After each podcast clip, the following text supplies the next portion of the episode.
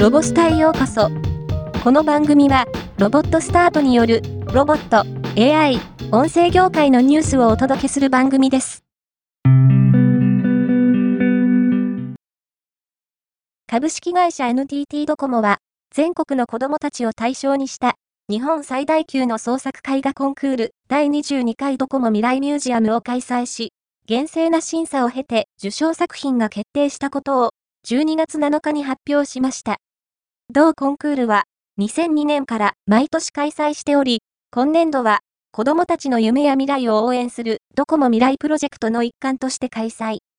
子供たちが今世界で起こっている社会的な問題を敏感に感じ取って自然環境をテーマにした SDGs につながるような作品、人々が笑顔で仲良く暮らしていける世界を描いた作品や AI やドローンに関する未来への提案を描いた作品など、未来を自由に明るく力強く描き込んだ作品が多く寄せられました。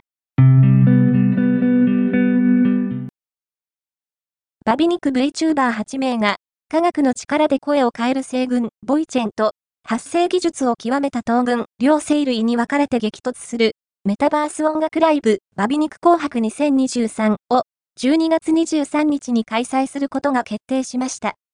入場、視聴は無料。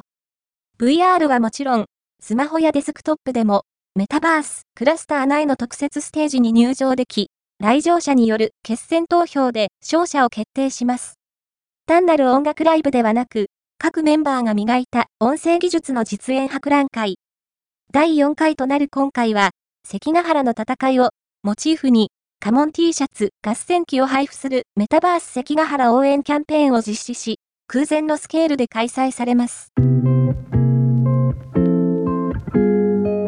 今回のニュースは以上です。もっと詳しい情報を知りたい場合、ロボスタで検索してみてください。ではまたお会いしましょう。